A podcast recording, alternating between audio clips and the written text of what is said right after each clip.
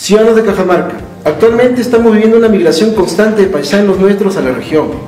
El gobierno regional ya se hizo cargo de 600 paisanos nuestros, pero es necesario ahora articular con las municipalidades para que en ese marco determinen albergues, gestionen recursos para alimentación y también comodidad como camas, colchones, frazadas para los nuestros.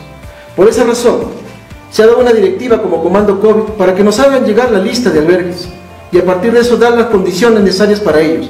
Señor alcalde Andrés Villar, Ermitaño Marín, Marco Aguilar y todos los demás alcaldes provinciales y distritales, Cajamarca nos necesita, es hora de sumar.